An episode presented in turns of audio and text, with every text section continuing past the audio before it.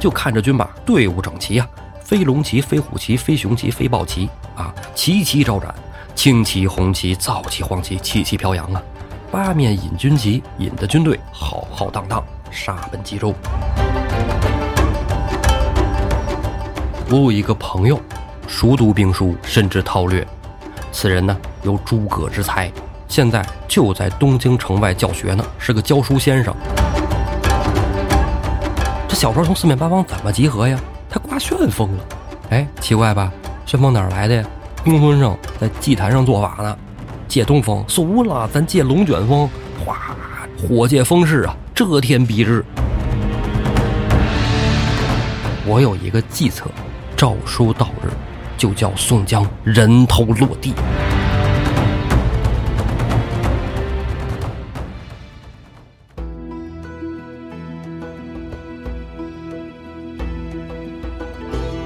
胡说历史，笑谈有道，欢迎您收听由后端组为您带来的《胡说有道》。请收听我们栏目的朋友，可以在公众号里搜索“后端组”来关注我们，里面有小编的微信，小编会拉您进我们的微信群，与我们聊天互动。大家好，我是主播道爷。上回书咱们说到了梁山泊二营童贯，童贯童枢密来梁山这一遭，简直就是送人头呢。带了大队军兵啊，打了一个大败亏输啊，回到了东京汴梁，不敢面见天子，先是见了高俅和蔡京，跟蔡京说这说那，蔡京。唬了他一通，出主意说呀：“你就别说打败仗了，啊，你就说呀，士兵水土不服，天气炎热，啊，全且退兵。这样跟皇帝那说呀，你还有点面子。”正商量着聊着呢，门下有人报了，说丰美回来了。哎，这丰美是谁呀？咱们前文书都讲了，丰美啊是御营中的一名将军，被梁山泊给活捉了，啊，卢俊义。哎，一下子就给瞪过来了，在梁山上好吃好喝一顿，宋江给他放下山了。丰美回来以后，也是先到了蔡京府上，见了太师。丰美就说呀：“梁山其实不错，啊，挺好吃的也好，喝的也好，啊，风景秀丽，嗯，人也都挺仗义啊，尤其是他们的头领，啊，宋江那真有大哥样儿啊，人那是正经好大哥啊，要不那么多兄弟跟他呢。”呃，主要是啊，头波招安，人家不太满意。梁山觉得那招安的人啊，说话有点太刺儿，还想继续往下说呢。蔡京就打断了他：“我是让你夸宋江来了，是怎么的？梁山一定要剿除，你不要中了他们的迷魂道啊！你中了他们的美男计了。你这货还有脸回来？我要是你，撒泡尿亲死！嗯，丢人的东西，滚了下去！”蔡京就把凤梅给轰下去了。跟高俅、童贯继续商量对策，啊，就说这梁山打是一定要打，招安他们门儿也没有啊，弄死一个是一个，一个个都弄死。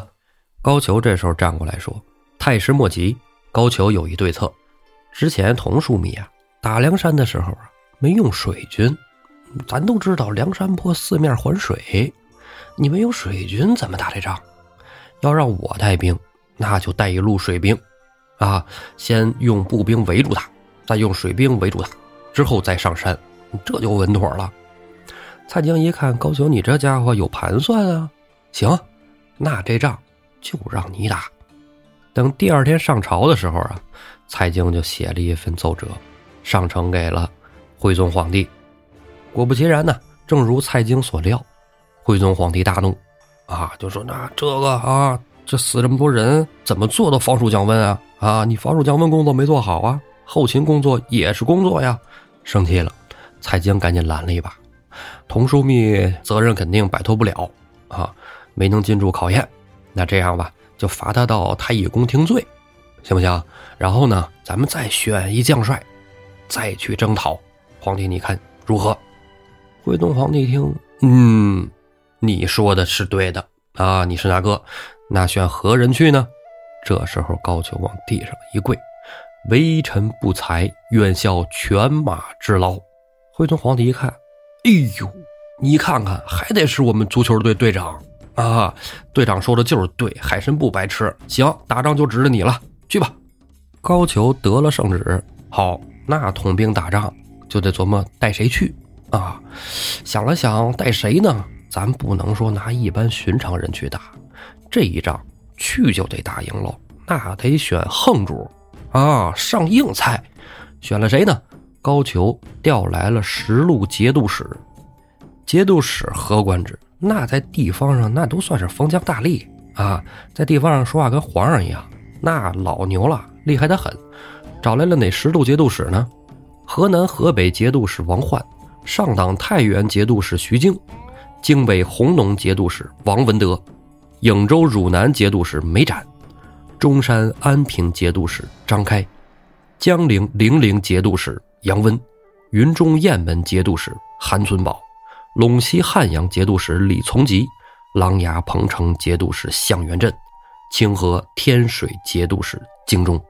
各领一万人马，这就是十万大军。这十个节度使可都不白给，里边有一些人甚至是绿林出身。啥叫绿林呢？江湖黑社会跟宋江他们一样啊，劫道的。后来呢，受了招安，在征战中啊，也得了很多战功，慢慢走到了节度使这样的位置。那你想，那肯定不是怂主，肯定一顶一的都是猛将。拟定了这十个节度使，中书省就下文了。啊，拿了公文，这十个节度使一起到冀州集合。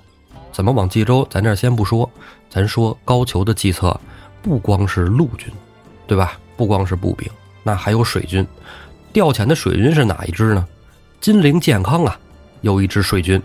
金陵健康就是现在南京嘛，六朝古都嘛，是吧？金陵健康一支水军为首的统治官刘梦龙，这人啊，玄乎，有点稀的。据说啊，传言里啊说的这人神神叨叨，说他妈怀他的时候啊，梦见一大黑龙钻肚子里了，啪家伙一生出来，就这孩子起名叫刘梦龙，就厉害啊！大黑龙外边裹巧力啊，梦龙棒棒的。长大以后呢，这人善食水性，在水里边三天三夜不带出来的啊，倍儿棒，不知道以为淹死了呢，倍儿厉害。在水浒里边一说水性好，都那个啊，刘梦龙啊。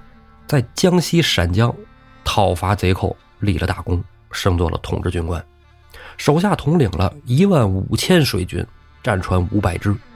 现在呢，他主要是镇守江南，高俅就看上他了，把他给调过来。哎，水军由他统领。然后呢，高俅手下不有好多啊瘪三嘛，是吧？他本身就是出身嘛，养了很多这种闲人，手下挑了一个精明能干的心腹之人，唤作牛邦喜。啊，牛邦喜给他调成了步军校尉，给他差派了一活啊，不是说不军校尉领兵打仗去，这个地痞流氓瘪三打仗肯定不灵，给他安排了一什么活呢？沿着河道往下走，看见谁家有大船，都给我弄来啊，甭管是渔船什么的，都改成战船，你就去帮我收集船去，收集够了数，给我送到冀州来。牛王喜就领了这么一差事啊。高俅身居太尉啊。对吧？太尉这都是外边找的人啊。牛邦喜这就不说了。高俅手底下有那么多能人呢。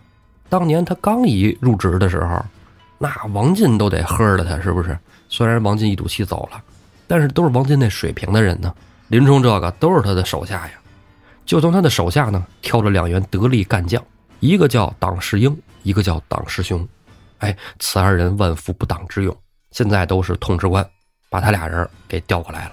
又从御营里啊选调了一万五千的精兵，这人马就不少了啊！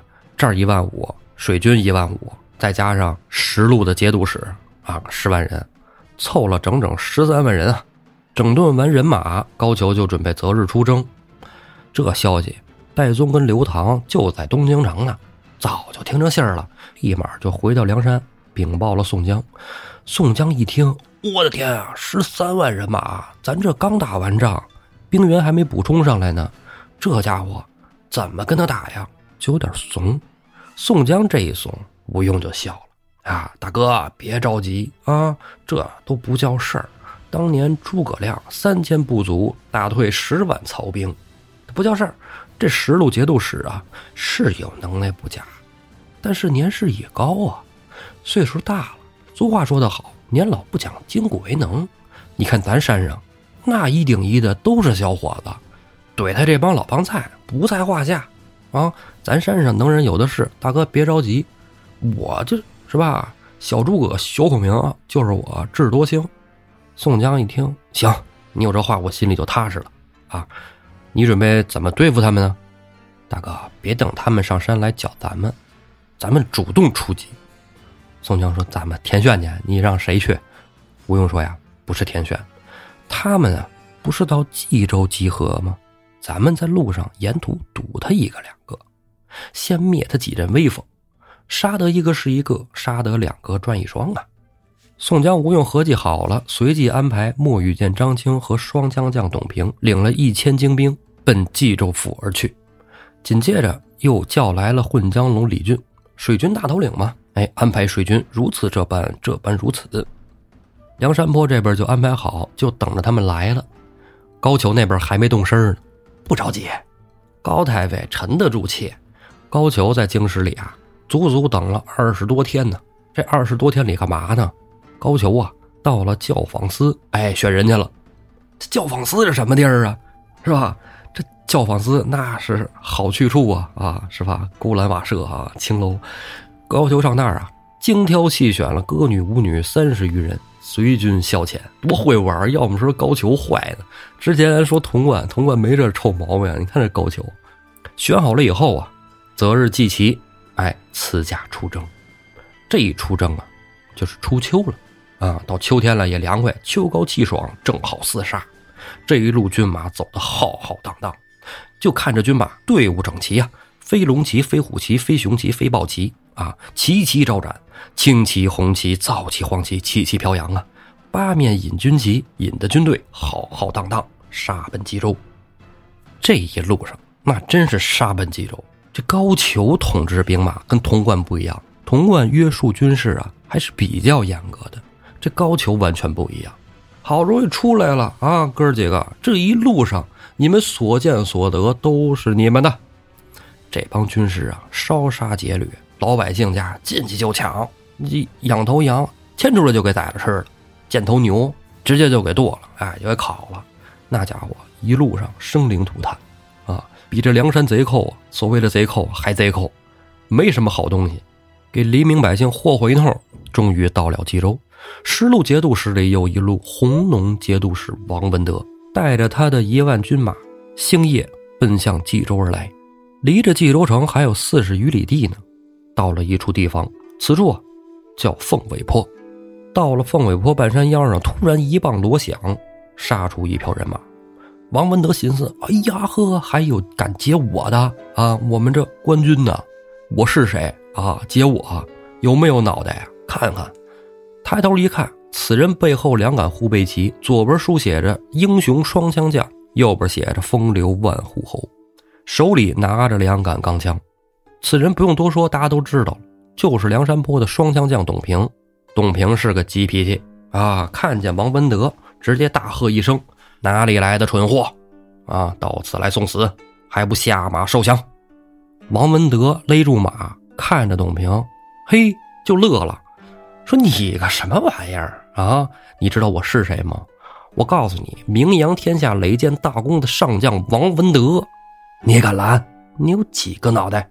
董平呵呵的笑了，说什么名扬天下啊？是上将，不知道你是谁？你个龟孙！这一骂王文德，王文德就不乐意了，拍马挺枪直取董平。董平挺双枪招架，俩人打了三十余合，不分胜负。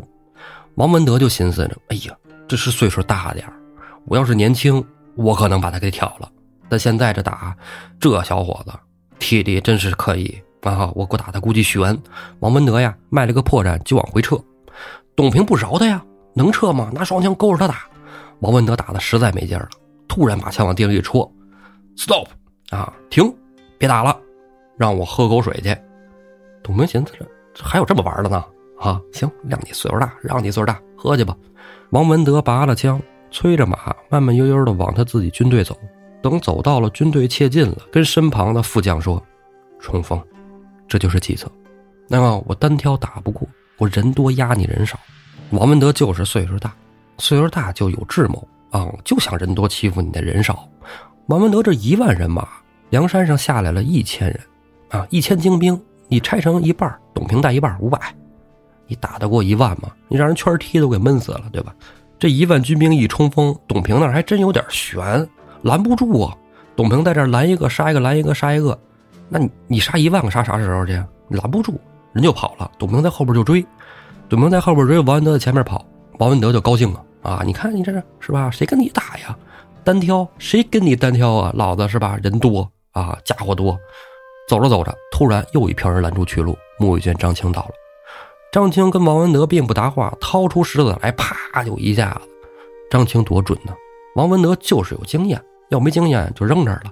眼见着石子儿到了面前了，头一歪，石子儿崩头盔上，砰，弹飞了。张青一看机会，抄枪就来打王文德。王文德被崩这一下子也吓坏了，也不想跟张青打，报完就跑。张青、董平后边紧追，正追着呢，斜刺里杀出了一队军兵，来的正是江夏零陵节度使杨温。杨温带着一万兵马到了。再加上王文德的兵马，两万人啊，是吧？你就算刚才死点也这一万九千多。东平、张青一看，我带着一千人，我吃那亏呢。颠吧，俩人就回了梁山了。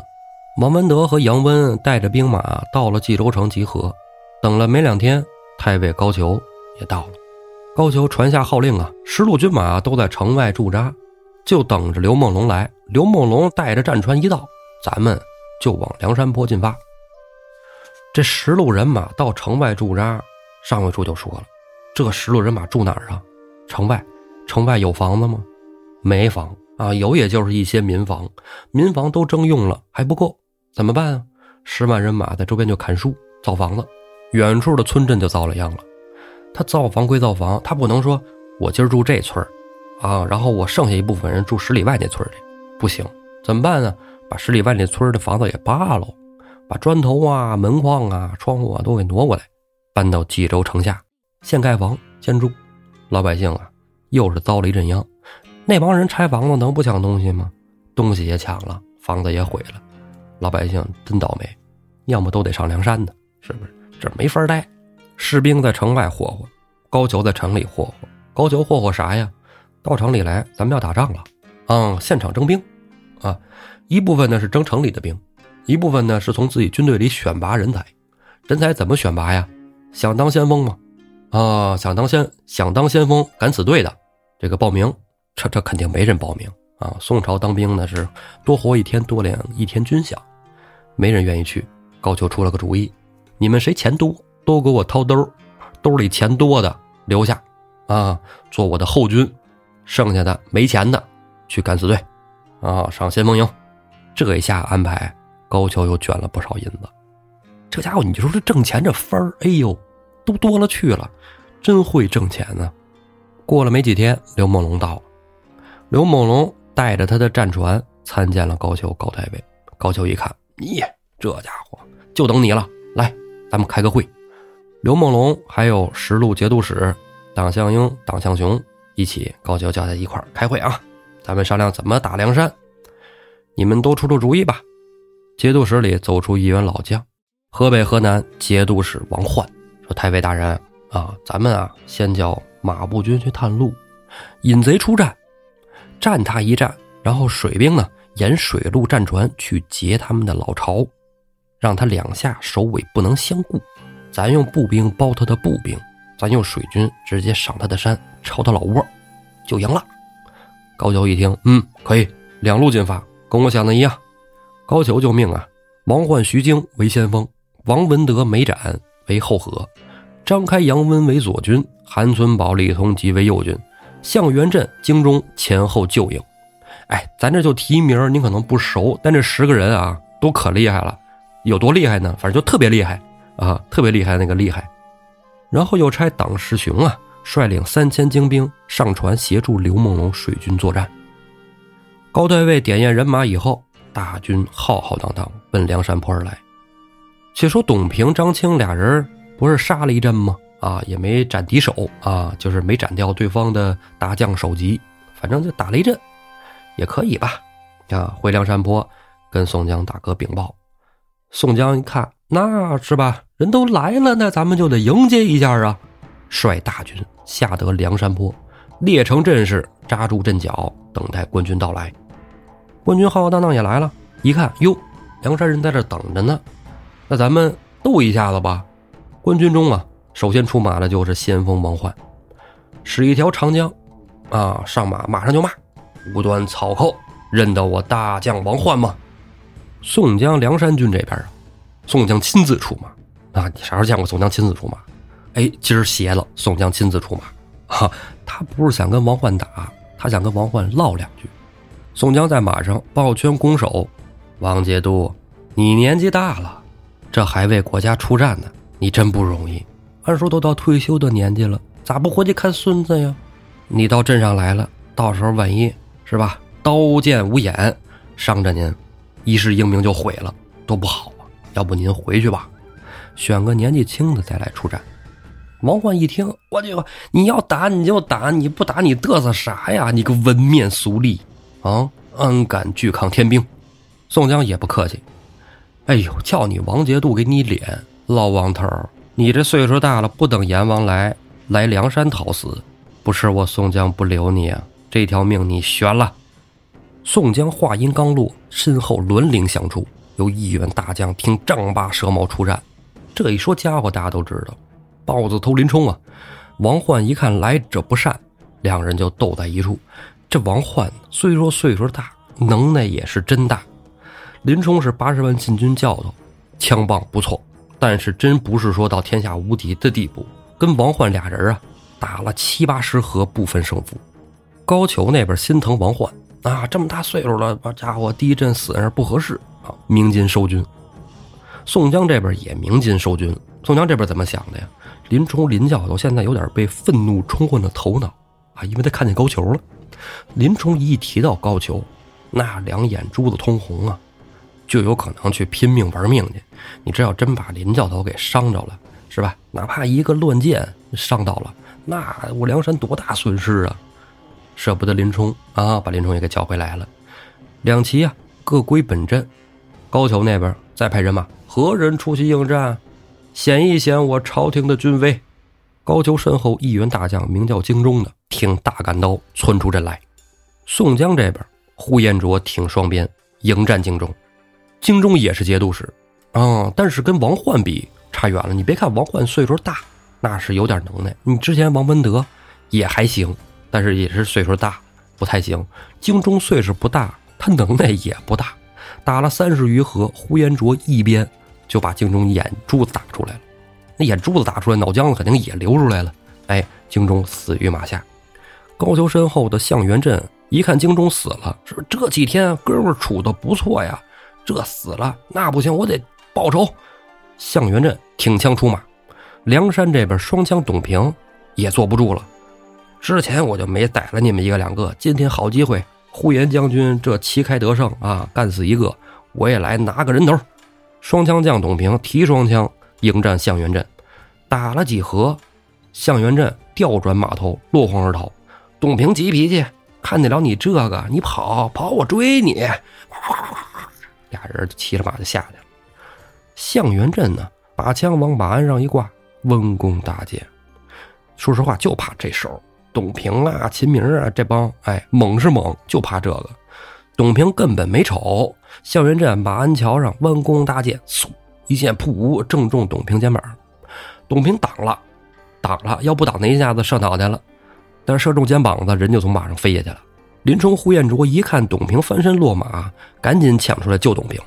向元镇一看射落就行了，你这家伙，呼延灼、林冲，哎，俩人我也打不过，向元镇就回去了。宋江见董平落马，心疼坏了啊，哎呦，心疼坏了！这都是新尖子呀，五虎上将其中之一呀。这肩膀上挨一箭，这打不了仗了，送回山上吧，叫神医安道全好生调养。高俅那边根本不急，啊，这仗打成什么样他都不急，为什么呢？高俅只是让这十路节度使牵制住梁山军的主力部队，就等着刘梦龙引领的水军呢杀到梁山坡深处。刘梦龙也是不辱使命啊。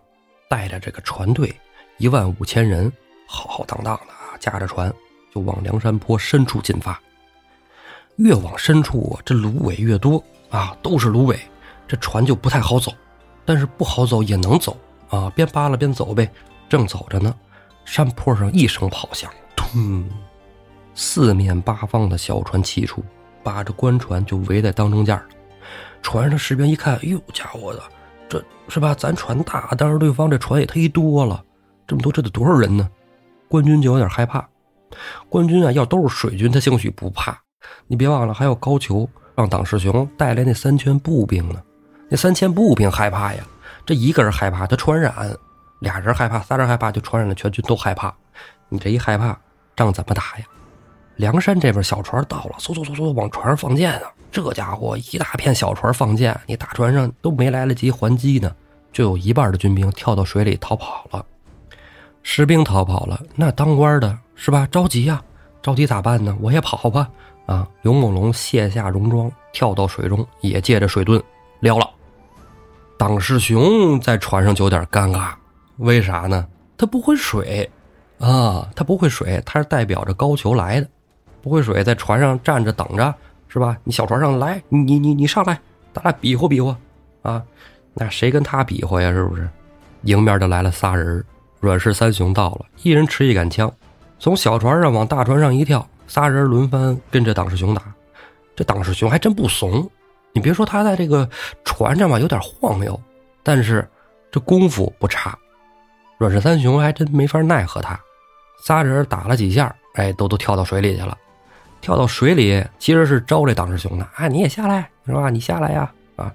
党师兄一看打急了，这打架就是这样，你要是打急了，就冲昏头脑了，忘了自己会不会水了，把衣服一脱，手里拿着铁槊就往水里蹦，刚一蹦水里，咚，就被人给抓了。啊，来了一人在水底下把这党师兄拦腰抱住，甩了几甩，这当师兄就换不上来气了，呛了，呛了就淹了啊！哎，没淹死，抱他这人呢是船伙张衡，勒着他呀，就游到了岸边，绳捆索绑，带上了梁山坡。高俅这边还等着呢，等着什么呀？等着刘梦龙带着军队杀上梁山呢。等着等着，就看不对呀，啊，这士兵怎么都往回跑啊？呀，这水军都上岸了。怎么了？怎么回事啊？逃回来就说呀，说完了，水军全军覆没了。高俅气坏了，全军覆没了，你们老大呢？你们头领呢？一会儿看刘梦龙也跑回来了，呃，全军覆没了啊！真的。高俅一看，那没办法呀，回冀州吧，先回去是吧？先回城，再抢劫点去是吧？嗯，回去好好歇息一下。就在高俅正要整顿军马回冀州的时候，突然梁山坡四面咚咚咚咚，哎，信炮就响了。高俅一看，呀，赶紧跑吧，是吧？赶紧赶紧撤，稀里糊涂就撤了。其实梁山最后放这四炮啊，吓唬人的，没追，哎，就是想给高俅一个下马威。等高俅带着军马到了冀州，一点数，这还行啊，折损不是很多啊，因为没怎么正经打嘛，啊，折损不是很多，就是水军有点惨啊，步军折了没多少，水军折了多一半。啊，这这家伙船一个没剩，这怎么弄呢？高俅一筹莫展呢。哎呀，没办法，是吧？现在没有船了，打不了啊。等等牛邦喜吧，牛邦喜不是给我劫船去了吗？是吧？能给我找多少船？到时候咱看看啊。船要够，咱们就打；船要不够，咱们就等着，让他再劫去。什么时候劫够，咱什么时候打。高俅在冀州怎么歇着？咱不说。梁山上啊，宋江回去之后，马上先去看望董平啊，伤口并无大碍。但是得歇息很长时间了啊！毕竟这是胳膊上中了箭了，你拔出来了就砍人家，这也不太符合科学常识啊！让董平好生歇养。紧接着呢，水军头领船伙张衡就把绳捆索绑的党世雄带到了忠义堂上。宋江一看，哎呀，又带人来了，押到后寨软禁起来。刘梦龙那些船只不是是吧？人都跑了，船留下了吗？宋江一看，这挺好啊，还送点船。送人头其实没什么必要了，哎，砍着后累的，送点船挺好，让水军把这些船都整点起来，收归梁山水军所用。冀州城里，高俅那儿也得开会商量对策，啊，每天也得找点由头。这领导就是这样，有事儿的时候咱干事儿，没事儿的时候咱就开会，绝对不让你闲着，哈哈。领导让你开会，哎，你就得老老实实去，你还得有一些小的建议意见。为什么呢？你得体现出你是一个能干的人啊，不是一个废人。高俅开会的时候呢？就说谁有主意，对不对？你们都挺能干的。十路节度使，这时候上党太原节度使徐经就说了：“高太尉，我看这梁山啊，颇有计策，也有手段。咱们都是行武之人，你论斗心眼子，估计咱们很难取胜啊。呃，这样，我有一个朋友，啊，他挺厉害的，熟读兵书，深知韬略。此人呢有诸葛之才，啊，现在就在东京城外教学呢，是个教书先生，名叫文焕章。你说这个人是不是出身跟那个梁山上的吴用有非常相似之处？我觉得要对付吴用那样的，就得用跟他一样的人。哎，这文焕章对吴用，咱们才有胜算。高俅一听，嗯，有道理，兵对兵，将对将嘛，是不是？哎，这个蛤蟆看绿豆，哎，明白这道理，把这人请来吧。高俅就让书记员书记一封，让朝廷把这文焕章调来做军前参谋。信使去了没几天，还没等来这文焕章呢，等来了梁山军马。有士兵就给高俅报信了，说梁山军马已经杀到了冀州城下。高俅一听，哇，是我是我抄他还是他抄我？他咋来了啊？他来了，咱干他吧！整点人马出得冀州城，宋江在城外一看，你高俅兵马要出来了。走，咱们找一片空旷之地，退军十五里，到了一片平川，列开阵势啊！两军那就招呼吧。宋江军中派出的是双鞭胡彦卓，官军中出马的是大将韩存宝。韩存宝使一个方天画戟，呼延灼呢使一杆铁枪，俩人呱呱呱打一块儿，对着戳。呼延灼使枪没毛病啊，呼延赞也使枪啊，鞭是枪里加鞭的打法啊，不是说他就使鞭，他也使枪。俩人打了打，呼延灼呀，把鞭一收，牵马就跑。韩存宝使戟，这货一听就是脑子直的，这个哎有体力没脑子的，追着胡彦卓就跑下去了。胡彦卓跑着跑着呀，就跑到了一条小溪边，扭转过头来。你说韩存宝都追到西边了，人都转过头来了，你还不明白啥意思？是不是？人这肯定是不怕你呀，但凡要怕你，他就跑下去，他不会说在西边等着你。韩存宝牵马来到西边。跟胡延灼在马上站了个面对面，大喝：“破贼，你哪里走？还不下马受降，饶你性命！”胡延灼说：“我给你诓到此处，就是我要活捉你，你还不下马受降？”俩人可能智商都不太够，俩人就开始：“那那就别吵了，来抡吧！”俩人叭叭叭就开始打。哎，一个使戟，一个使枪，打的这叫一个热闹。打着打着。韩存宝一戟戳过去，胡彦卓一枪扎过来，俩人都是奔着对方的心口窝。哎，俩人反应还都快，哎，一躲。胡彦卓用腋下夹住了韩存宝的戟，韩存宝腋下也勾住了胡彦卓的枪，俩人就在那拧吧，左拧拧，右拧拧，俩人从马上折下来。这俩马也挺没劲的啊！你俩人这玩意儿打仗打真没劲，咱俩遛弯去吧。俩马就跑了，俩马一跑，胡彦卓跟韩存宝在地上，一个把枪撇了，一个把戟扔了。俩人扭打在一起，你给我一拳，我给你一拳，啊，就开始肉搏了。俩人真是打了个棋逢对手啊，打的正嗨着呢。来了一票人马，这来的人马就有讲究了。如果来的是官军，胡彦卓扔这儿了；如果来的是梁山军，韩存宝扔这儿了。所以韩存宝扔这儿了。来的是莫雨见张青，张青这场面就不用掏石子了，过去跟胡彦卓俩人是吧？揪不揪不韩存宝就给他绑起来了，绑起来韩存宝。哎，俩人就往本镇走，走半截呢，突然来了一队官军，为首两员大将，一个是梅展，一个是张开。这俩人不怂啊！梅展一看韩存宝被捉了，顿时大怒，手提三尖两刃刀直取张青。交马不到三个回合，张青谁跟他真打呀？掏石子儿，啪一板砖拐过去，就打到了梅展眼角上。这眼角一打就流血呀，哗哗一流血，梅展就哭了。哎呀，疼死我了！梅展这一哭，张开就急了。张开一看，梅展这被板砖拐的呀！家伙，你扔东西，那我也拽东西吧。弯弓搭箭，一箭就冲着张青射过来了。张青反应也快，把马一提，人躲过这个箭去了。马没躲过去，噗，一箭射马眼上了。这马眼一射中，这马没得活呀，是吧？眼珠子后边就是脑子呀，脑子挨了一箭，那活什么呀？马扔地上，怕死了。马这一死，张青摔下来，正准备往起起呢，张开已经到了切近了。戳枪在手，你在这儿吧！举枪从上向下戳，张青伸手要挡，伸手挡得住吗？能挡得住的肯定不是这个呀！啪一下子，张开的枪就崩飞了。崩飞张开枪的不是张青的胳膊，而是霹雳火秦明的狼牙棒啊！张开回头一看，宋将军中两员大将已经杀到战场，一个是霹雳火秦明，一个是大刀关胜。你说这小溪边这多热闹啊！比战场还热闹。这家伙这么多人都来了，张开一看，我一人是吧？双拳难敌四手啊！一看边上没展还哭呢，得孙子别哭了，赶紧走！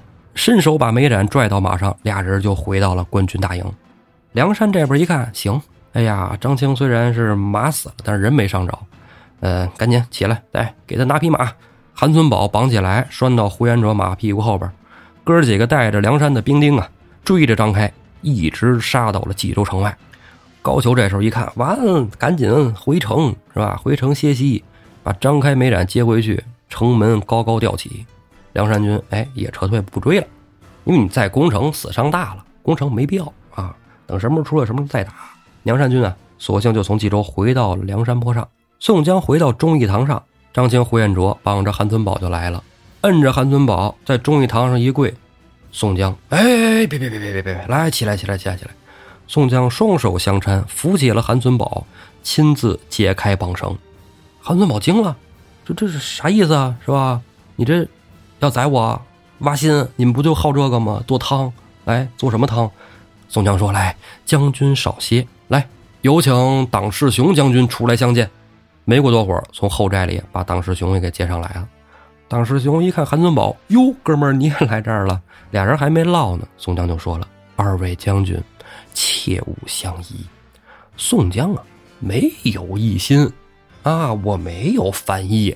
你们来打我都是没来由的。我真真心心的就是想等着朝廷招安。什么时候招安啊？对不对？你们回去赶紧商量招安的事儿，别老想着打梁山。”咱们都是一伙的，打来打去，这不是让别人瞧笑话吗？我梁山军啊，这官军是一路，明白吧？韩存宝说呀，说之前陈太尉不是来降旨招安吗？你们不是给诏书撕毁了吗？然后又殴打钦差，这这你们梁山到底是想招安不想招安？哎，这不能怪我们啊！当时那诏书怎么写的呀？对不对？你骂我们贼，又调衬不留，是吧？那牙都打飞了是吧？你这叫什么呀？哎呀，那诏书写的不是人话，回去重新写，好好写，是不是？拿我们当点人？你看那个张干办李虞后来了，就骂我们骂人，然后那御酒是吧？都是村酿，根本不是御酒，他们半路都给换了，不是人干的事儿，我们没法就那时候招安。你回头正经的啊，回去写封诏书让我们招安，我们都是朝廷官员，你看。就刚才今儿逮你那个张青是吧？青是不是？哎，老胡是吧？老胡言啊，胡延灼，这都是官军，咱一伙的啊！你们回去吧啊！给那个给他们找两匹好马啊，让他们回去，回去说一声，我们等招安呢，你别派兵了，大半天没劲啊！韩存宝跟党世雄俩人稀里糊涂从梁山下来了，这一路就寻思，那家伙这梁山是不赖啊！你看，虽然说话挺粗鲁，但是都是实在人。嗯，人说的没毛病。俩人回到冀州城，就跟高俅说这事儿了。高俅一听，什么他妈东西，招什么安啊？招安什么？有我没梁山，知道吗？必须把梁山弄死。你们俩给我推下去砍了。这时候，那几路节度使过来，咣咣咣跪下了。啊，大大大人大人啊，这个阵前斩大将不急，他俩呀可能是中了宋江吴用的奸计了啊，给他俩人点处分就完了。哎，别杀他俩啊。留着阵前听用吧，行吗？高俅说呀：“说这个，你们俩人啊，也别阵前听用了。这么多人给你求情，这面子我给了。你们到时候求点钱给我啊，想活命的拿钱来啊。你俩到太乙宫听罪。”高俅一声令下呀，就把这韩存宝跟党世雄发回到了东京太乙宫。啥地儿啊？童贯也在那儿关着呢。啊，都算是犯了错的，在那儿思过呢。这俩人结网京师啊，还勾出一件事来。党世雄是高俅手下的将官，没什么根基，但这韩存宝不一样啊！韩存宝是有根基的人，什么根基？韩存宝是国老太师韩忠彦的侄儿啊！韩忠彦啊，虽然在朝廷里不跟蔡京什么的是一党，但是在朝廷里也素有威望，门下呀学生也很多，其中啊就有韩忠彦最得意的门生，这人名字叫郑居中。这郑居中啊，现在啊任职御史大夫。御史大夫这官啊，那可厉害，在宋朝御史参人的，逮谁参谁，就是怼皇上都可以啊。宋朝比较开放，骂皇上也无罪，充其量给你个大嘴巴，关你一阵，罚你点钱，但是一般不杀，一般不杀文官，尤其是北宋啊，北宋不杀文官，可好了。韩子宝回京之后，这事儿就传到了郭老太师那儿。自己侄子这是亲人呢，是吧？怎么也得跟太师先商量一声，再告诉皇上，是吧？你直接告诉皇上，好像也不太合适啊。绕过蔡京去，他到时候给我穿小鞋儿，自己去呢也觉得孤单。郑居中呢就找来了现在当尚书的余深，好哥们儿，一起来见了太师蔡京。见蔡京说什么？就是韩存宝那道词儿嘛。宋江想招安，等招安，盼招安呢。啊，人没想跟朝廷打，你这三番五次老打人家不合适。蔡京说：“啊，这诏书都撕了，你现在再要招安他们，他们对天子无礼，招安他们做甚？搅了就完了，都杀喽。”二人进言说：“呀，说太师，前番招安啊，过程不太好啊，这个诏书写的也不好，而咱派的人也有问题，所以梁山那边有点不满。但是如果要是正经的去招安。”好好的说，好好安抚，梁山是愿意归顺的，能不打仗就不打仗吗？打仗都是钱，啊，咱们朝廷也没那么多钱，还得是吧？岁贡什么的呢？是不是？哎，尽量别打仗了啊，给他们招安了就完了。蔡京心说：这俩货真想宰了他俩，但是呢，你又不能这么办，为什么呀？皇帝都不能杀文官，你一太师你能怎么样他俩呀？你穿小鞋你穿俩人到时候俩人把话一散出去，太师脸往哪搁呀？现在他们都知道我派了张干办了，这话传出去，好说不好听，啊，有损我的个人形象。好，你们别管了，明天上朝，我跟天子说。第二天上朝啊，蔡京哎，果然跟天子徽宗皇帝说啊，怎么怎么着，要不然再招安一下子试试啊？老打仗也不好，劳民伤财嘛。徽宗皇帝一听伤财啊，那行，招安吧。啊，既然伤财的，咱们就招安吧。但是有一节。高俅前两天刚差人来叫这个城外安仁村的那个文焕章，让他去帐前当什么军事参谋啊？怎么这又开始招安了？你们这是没商量好吗？蔡京说呀：“陛下，咱们得两条道都走啊！既派军前参谋去参赞军机，咱也下诏书。万一他再撕了呢？再撕咱揍他是吧？咱打他去，咱也不用从京里调兵了，直接他那冀州那那么多人呢，正好就给梁山灭了。”他要没撕呢？哎，这么多人带着一块回来，多好！你看看这不错。徽宗一听也有道理，行，那就按你说的办吧。朝廷里怎么准备诏书啊？怎么安排天使官呢？哎，咱不说，因为那还有点时间。咱就说这个冀州城里，冀州城里高俅那儿是吧？你得等着。那个时候也没有什么电报、电话什么的啊，等着比较慢。高俅这边呢，等来了牛邦喜。牛邦喜到了以后呢，给带来了一千五百只船。高俅一看，哎呦，我天！之前五百只我输了，现在三倍于之前啊，一千五百只，那稳赢啊！刘梦龙说：“说船是不少啊，这么多船，你别说平这儿了，平哪儿我都能给你平喽。但是我水军不够啊，之前那有的跑了，人都颠了，回老家了。你这事儿，呃，人不够怎么办？”高俅说：“那好办啊，是不是？你人不够，你你不是要水手吗？咱不让他在船上打了，不就完了吗？”刘梦龙说：“我没懂，你你慢慢说行吗？”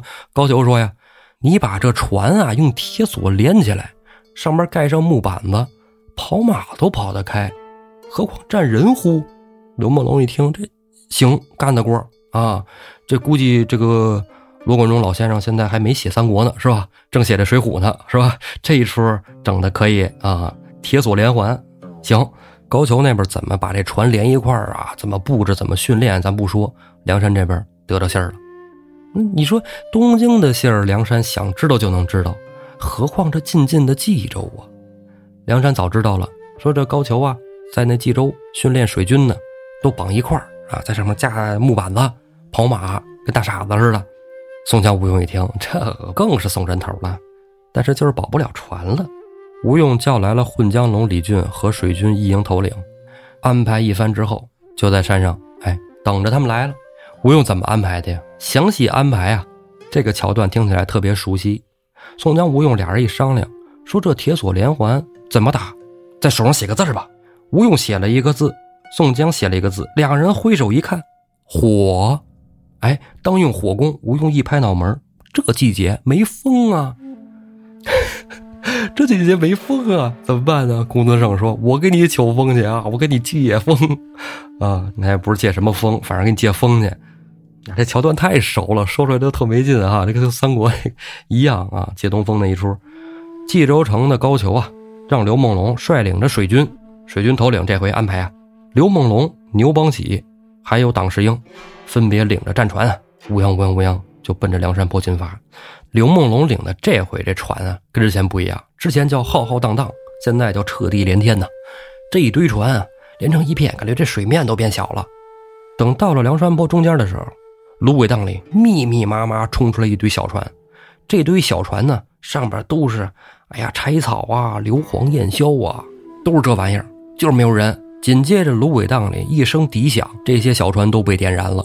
点燃之后呢，这小船啊，突然就往这大船上集合。这小船从四面八方怎么集合呀？它刮旋风了。哎，奇怪吧？旋风哪来的呀？公孙胜在祭坛上做法呢，借东风。俗了，咱借龙卷风。哗，火借风势啊，遮天蔽日。刘梦龙这时候赶紧招呼这士兵，哎，赶紧跳下船，这着火了，咱在船上这不就是等着烤肉呢吗？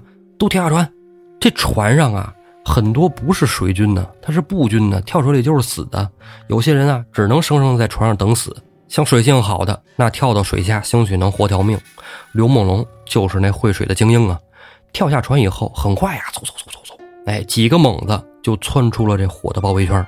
扎到芦苇荡里边，找了一个无人僻静地儿，说：“跟这儿，我这找个地儿游到岸边去。”探出头来，想看看地形，哎，找找哪是岸边，奔岸边游。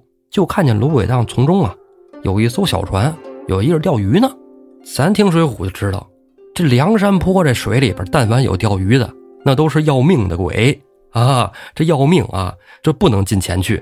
刘梦龙啊，就想我先夺了他的船，然后化妆成他的样子。我假装钓鱼，哎，划到岸边我就走了。刘梦龙蹑手蹑脚的游到小船边，手刚往上一扒，身后噗来了一人，就把刘梦龙给抓住了。身后抱住刘梦龙的这个人正是混江龙李俊，抱住刘梦龙往床上一甩，往床上一甩，往船上一甩，船上这人伸手一接，把刘梦龙捆了个结结实实。船上这人呢，正是出洞蛟童威。李俊、童威捉了刘梦龙。再说牛邦喜，牛邦喜在船上呢，会不会水的？你说会吧？哎，游的不如他们好。你说不会吧？也能扑腾扑腾，把盔甲就给卸了。哎，跳到水下，正要走呢，就被一挠钩子勾住了脚脖子。哎，就给蹬上来了。蹬上来以后，简二背就给绑起来了。这人啊，正是船伙张衡。梁山坡的水面上，那真是尸横遍野呀，烧得焦头烂额的不计其数。只见党世英啊，也不知从哪儿抢了一艘小船，正往岸边划呢。哎呀，划划划划划，以为能躲过去呢。这时候芦苇丛里边，弩箭声响，突突突，把党世英射成了个刺猬，死在水中。高俅的这一票水军呢，也就算是完了，都交代这儿了。刘梦龙跟牛邦喜被李俊跟童威还有张衡仨人哎绑着，往梁山坡压，压了一半李俊说：“不对。”李俊寻思着：“这送上山了，大哥又给放了。呃，不行，不能送。呃，就这儿吧。”李俊给张衡、童威一使眼色，这俩人太明白了。这帮人都是浔阳江的呀，都知道李俊怎么想的，心里也非常乐意，掏出牛耳尖刀，噗噗两刀，只割得了首级，送到了忠义堂上。高俅在岸边上还把眼瞅着呢，说我这一队军兵铁索连环啊，赢定了。但没想到吴用读过三国呀。高俅一看水军消耗殆尽了，那咱撤吧，是吧？这这水军老不行啊，这玩意儿正想撤呢，梁山军马这回通通通通四炮又响了啊，就跟上回一样，放炮了未必追，咱慢慢走，不着急不着急，这都是梁山泊的计策。吴用那厮就这样了啊，不着急不着急，不着急呢，着急的来了。急先锋索超擒手中大斧，带着一千军兵杀奔了高俅阵中。高俅一看，哎呦，我操，这回玩真的！还没反应过来呢，豹子头林冲、青面兽杨志纷纷领军杀到。高俅这边无心恋战呢，往回撤，咱们退回冀州城外大营。冀州城外呀，搭了军营嘛，不是之前劫老百姓房子那个？哎，有军营，咱先回那儿去啊，撤到那儿去，再整顿兵马，败兵残将浩浩荡荡的啊，退回到冀州城边。就看冀州城外的大寨呀，纷纷火起，熊熊大火遮天蔽日。高俅一看，我操，这怎么回事？原来呀，杨雄、石秀带着五百步兵啊，绕背后杀到了冀州城下，把高俅手下这十个节度使的兵营全给烧了。这时候高俅也管不了别人了，你们赶紧灭火，安顿住所，我先回城。高俅牵马就回了冀州城。到了冀州城里啊，惊魂未定。这时候，有下人禀报：“大人，天使官到了。”高俅一听，嗯，怎么天使官到了？谁叫的人？赶紧请。